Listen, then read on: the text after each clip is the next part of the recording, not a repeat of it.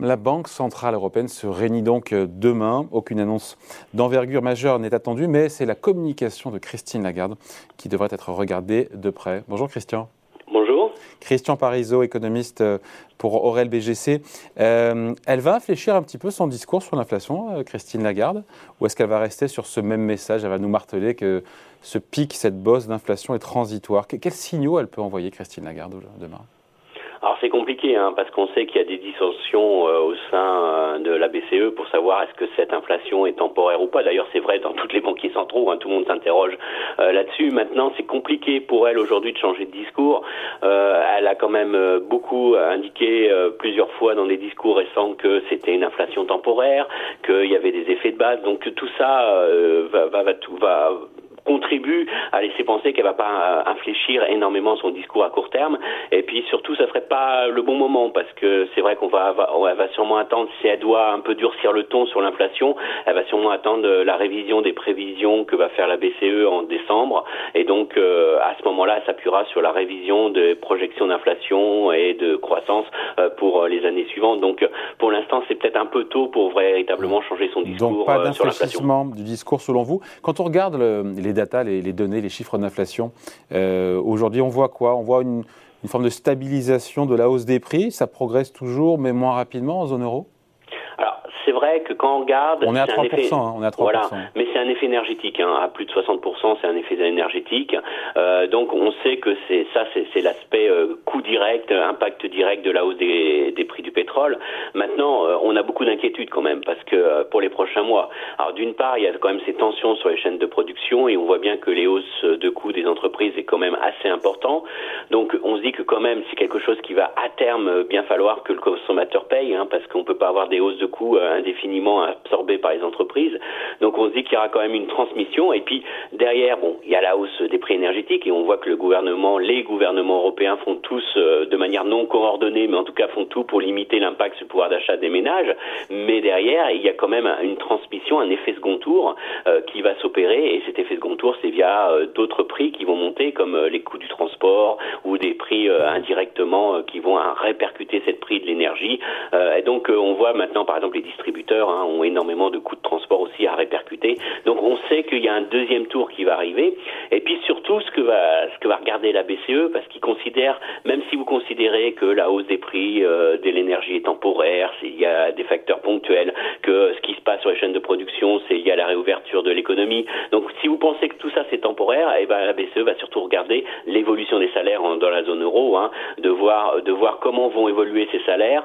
Euh, est-ce que véritablement ça crée des anticipations d'inflation qui demandent euh, aux ménages, qui font que les ménages sont beaucoup plus revendicatifs euh, dans leur hausse de, salaire. Et c'est vrai qu'aujourd'hui, on n'est pas à l'aise parce qu'on sent que cette économie, elle se réouvre, mais avec des tensions salariales, des problèmes de recrutement des entreprises. Et ça, ça peut laisser la place à des hausses de salaire plus fortes. Donc, euh, la BCE, pour l'instant, c'est temporaire, oui, mais est-ce que le temporaire va pas durer? Et ça, la, variable salaire est naturellement déterminante dans ce Et elle dit quoi? Elle dit quoi cette variable salaire pour le moment? Pour le moment, on peut, on peut pas dire qu'elle est inquiétante. Hein. Pour l'instant, ça reste faible en Europe, euh, mais on a un petit problème. Alors, c'est un petit problème d'économiste, mais euh, pour nous, euh, la, la, hausse des salaires ne dit rien en tant que telle. Ce qu'il faut regarder, c'est la productivité de l'économie. Est-ce que vous êtes très productif? Parce que si je vous en demande parce que vous, vous, vous produisez beaucoup plus, finalement, c'est pas c'est pas quelque chose qui va augmenter le coût de l'entreprise. Au contraire, c'est une distribution de vos gains de productivité. Et là, on a un petit problème en Europe, c'est qu'on est sur une productivité qui est particulièrement faible. Mais attention, cette productivité, elle est très impactée par euh, le Covid, par l'effet Covid. Et on sait aussi que nos statistiques et la fiabilité des statistiques sur ces statistiques de productivité sont très impactées euh, par le Covid. Donc c'est vrai qu'on est quand même sur quelque chose qui est modéré aujourd'hui, mais avec euh, une productivité très faible, voire négative dans certains pays comme la France. Et donc on a on a le sentiment que c'est quand même des aujourd'hui, même si les salaires n'évoluent pas beaucoup, c'est quand même des coûts qui en demandent pour les entreprises. Et ça, ça pourrait être générateur d'inflation. Mais encore une fois, je mets un gros bémol parce que c'est vrai qu'on manque de visibilité, on manque aujourd'hui, faut, faut être humble. Et euh, c'est vrai que le Covid a beaucoup, beaucoup déformé nos statistiques. On a vu des changements de comportement aussi euh, de la part euh, des agents économiques, et ça, on ne sait pas si c'est plus ou moins durable. Donc il y a encore beaucoup, beaucoup d'inconnus. Hein. Mais elle pourrait, elle pourrait s'impatienter, Christian. la BCE, à partir de quel moment, de quel niveau On est au-delà de 3% sur l'inflation? C'est une question de seuil? C'est si on reste trop longtemps, combien de mois au-delà de 3% ou si on, on va vers 3,5, là, elle pourrait encore une fois s'impatienter, la BCE, et changer de discours oui, alors je pense pas que ça soit un niveau. En plus, les banquiers centraux ont quand même pris beaucoup de recul hein, sur ce discours euh, d'objectif euh, d'inflation, hein, parce qu'ils disent que si c'est temporaire, alors bien naturellement, ils nous disent pas combien de temps va durer le temporaire, hein, mmh. mais euh, on va dire que c'est pas un objectif en absolu.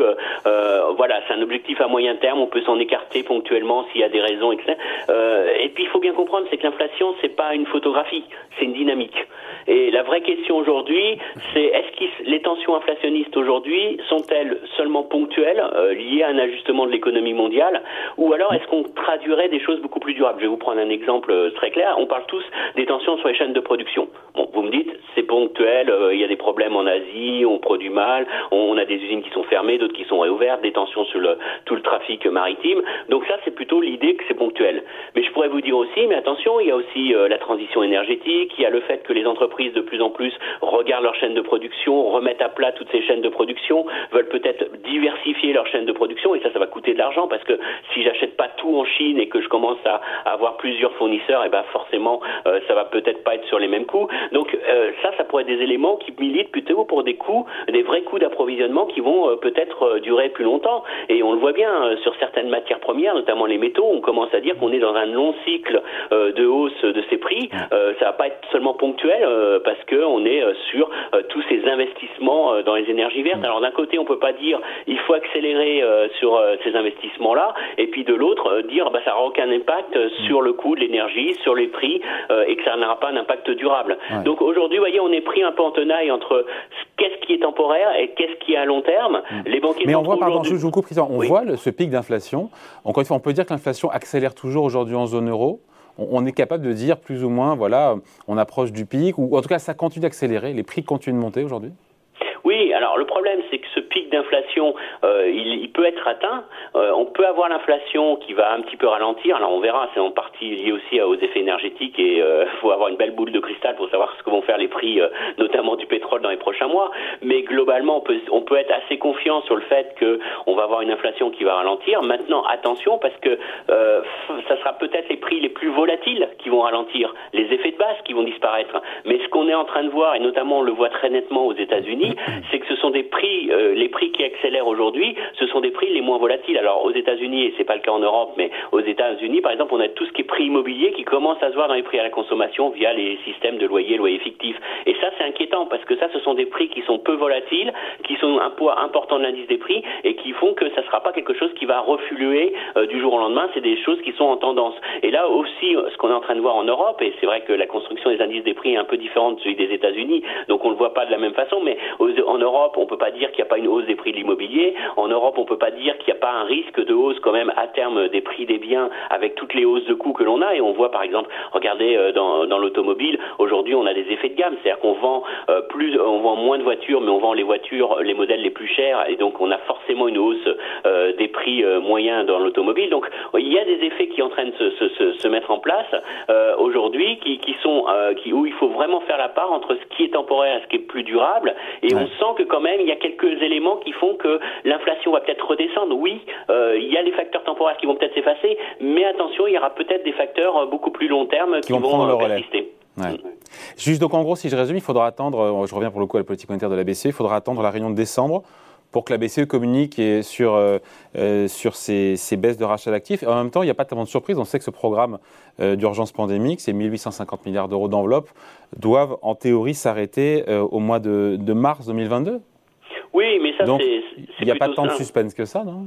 Alors, il n'y a pas de suspense sur, sur le programme euh, pandémique, hein, parce que lui, il était très calibré et il était dit qu'il serait activé tant qu'il y aurait euh, la pandémie. Alors, c'est vrai que là, on a eu quelques statistiques un peu euh, négatives, notamment en Allemagne, sur l'évolution de l'épidémie, mais on peut dire qu'aujourd'hui, ce programme, il a toutes les raisons de, de, de, de s'éteindre, parce qu'il était, encore une fois, il était conditionné à l'évolution du Covid.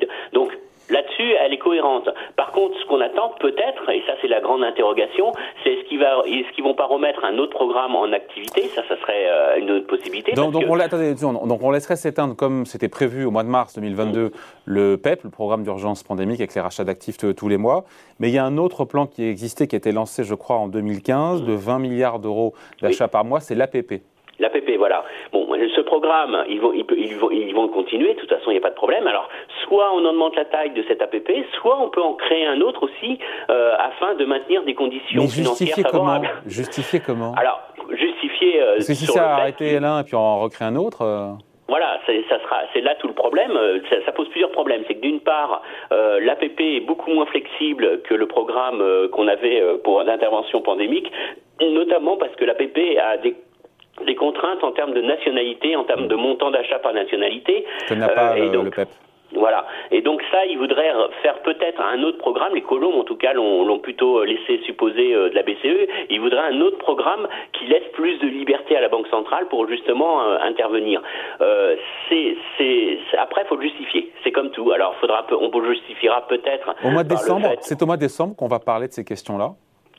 Ils en parlent aujourd'hui, euh, ils vont en parler cette semaine, c'est clair, mais ils vont pas en parler officiellement. Donc euh, oui, ça sera de toute façon présenté en décembre, c'est ce que nous a dit Madame Lagarde. Je vois pas pourquoi elle en parlait, mais on voit qu'aujourd'hui il y a quand même beaucoup de dissensions, il y a beaucoup de débats là-dessus, et c'est vrai que c'est très complexe aujourd'hui euh, d'aller de voir l'après finalement pandémie, et on voit que toute la communication de la BCE va, va beaucoup devoir évoluer pour l'année prochaine parce que le marché a quand même besoin de ces achats encore obligataires de la Banque centrale. Alors la seule justification qu'elle pourra avoir, c'est qu'elle pourra justifier le fait qu'il est peut-être nécessaire d'avoir une capacité d'intervention sur les marchés obligataires pour maintenir ce qu'ils appellent dans leur jargon des conditions financières euh, accommodants. Et donc euh, là, ça serait plus un programme pour euh, dire, voilà, s'il y a des tensions trop vives, s'il y avait d'un seul coup une montée des taux qui serait trop violente et qui pourrait vraiment impacter l'économie, voilà, on, on sera là.